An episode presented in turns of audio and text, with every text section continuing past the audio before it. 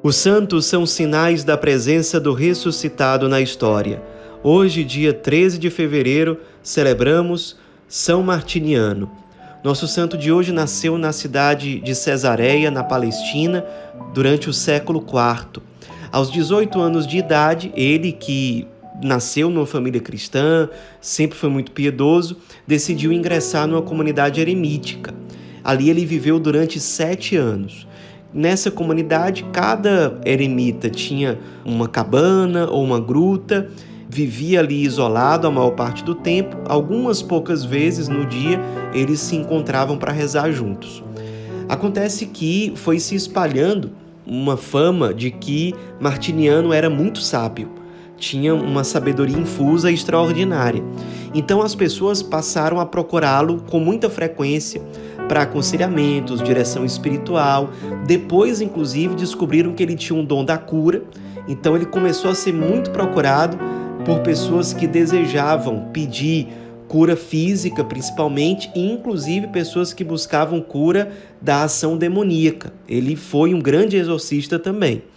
Durante esse tempo, ele foi se tornando cada vez mais conhecido, mais procurado, e uma mulher muito rica, muito bonita, famosa também naquela região, chamada Chloé, fez uma aposta com suas amigas de que iria convencer Martiniano a deixar de ser uma eremita e ter algum tipo de relacionamento com ela.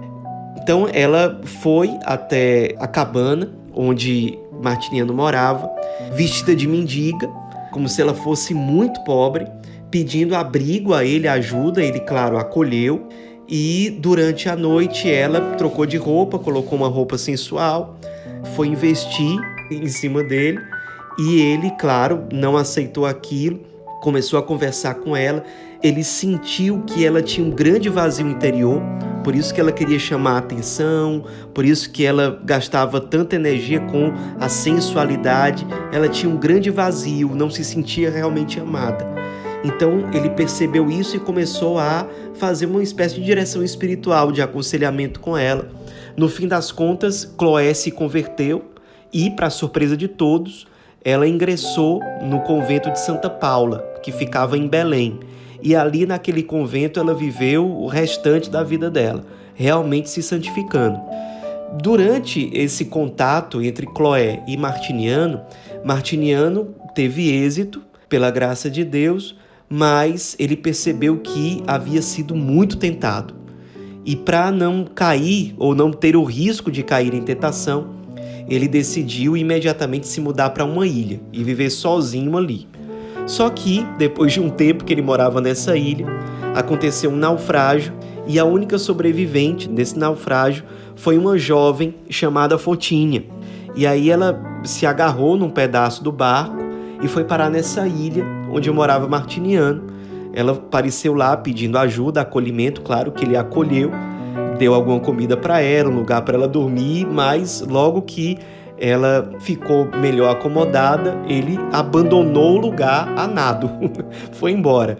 E a tradição diz que Deus enviou dois golfinhos que o levaram até outras margens, mas o fato é que ele saiu da ilha e aí, para não ter mais perigo de ter nenhum tipo de tentação desse tipo, ele decidiu não ter mais nenhum lugar fixo de morada. Ele se tornou um andarilho e passou a viver da caridade das pessoas que davam esmola para ele, que às vezes cediam um lugar para ele dormir.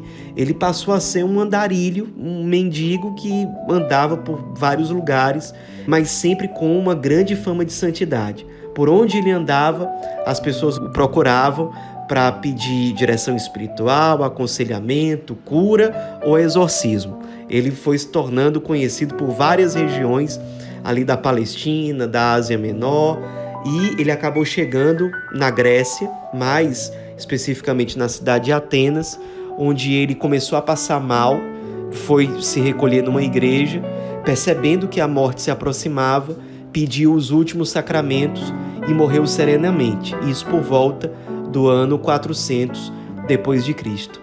Nos inspiremos no nosso santo de hoje, um santo bastante peculiar, eremita, mendigo, andarilho, um homem de profunda espiritualidade, muito procurado, um sinal realmente visível da presença de Deus, da presença do ressuscitado no meio das pessoas, e um santo que foi muito humilde ao fugir das tentações que colocavam em risco a sua santidade e o seu amor a Deus. Nos inspiremos que nós também tenhamos a mesma humildade de fugir das ocasiões de pecado, de dizer não com coragem ao pecado ou à possibilidade de pecar.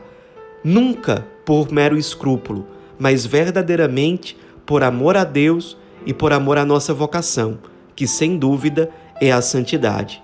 São Martiniano, rogai por nós.